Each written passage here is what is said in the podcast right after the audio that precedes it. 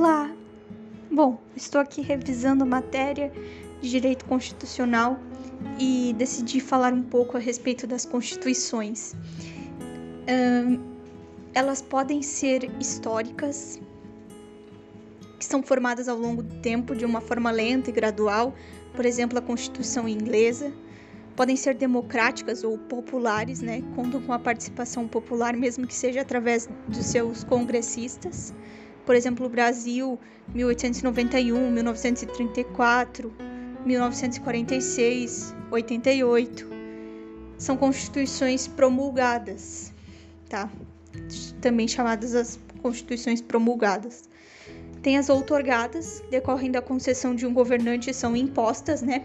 Exemplos também: Brasil, 1824, 1937, 1967 e 1969. A emenda constitucional feita à Constituição de 67 uh, é considerada uma Constituição, por isso que eu coloquei aqui. Era uma emenda, né? A de 1969 era uma emenda constitucional feita à Constituição de 67, mas ela é considerada uma Constituição. As pactuadas também são fruto de um acordo entre o governante e um certo organismo social por exemplo, o Pacto da Magna Carta Libertatum do João Sem, do João Sem Terra. Uh, também podem ser cesaristas, né, que são impostas pelo governante e o povo diz amém, mesmo que o povo discorde, na prática é aprovado mesmo assim, né? Agora, em relação à essência, elas podem ser normativas, representam um momento histórico e, e e adequada representa bem os anseios do povo, né? Constituição inglesa e norte-americana são exemplos. Semântica não representa, são empurradas goela abaixo, tá? Constituições outorgadas são as semânticas.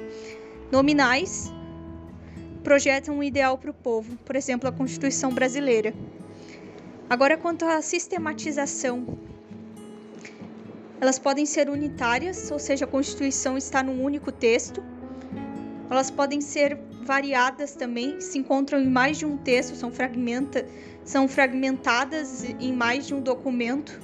Por exemplo, a Constituição belga de 1830 e a Constituição francesa, francesa de 1875.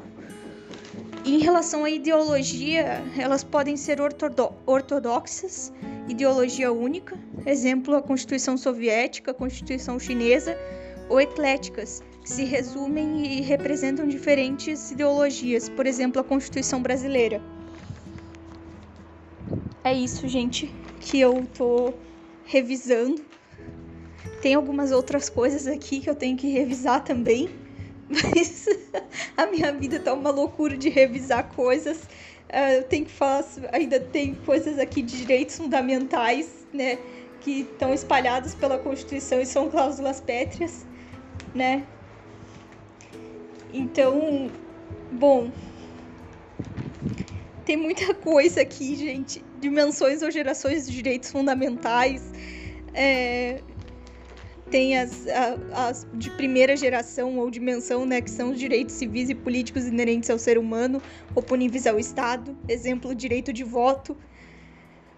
De segunda geração ou dimensão surgiu após a Segunda Guerra, são chamados de uh, direito à saúde, educação.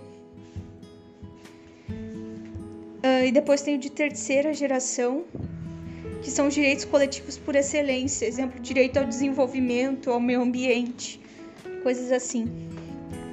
Depois tem um aqui, tá? Quarta, depois tem um aqui que é quarta dimensão criado pelo Paulo Bonavides, mas eu não, mas eu não tenho nenhuma outra anotação além disso. Então eu não posso falar nada. Só posso falar isso.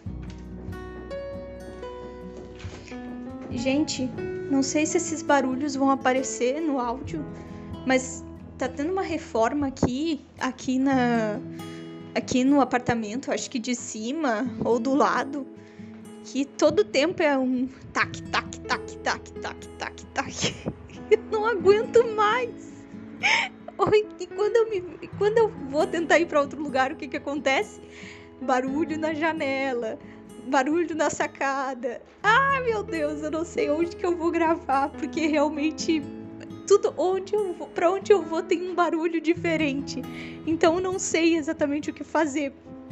Mas eu espero que se que esse episódio tenha sido útil para você, para você aprender um pouco mais a respeito das, da Constituição, das constituições, de como elas podem ser. E, bom, é isso.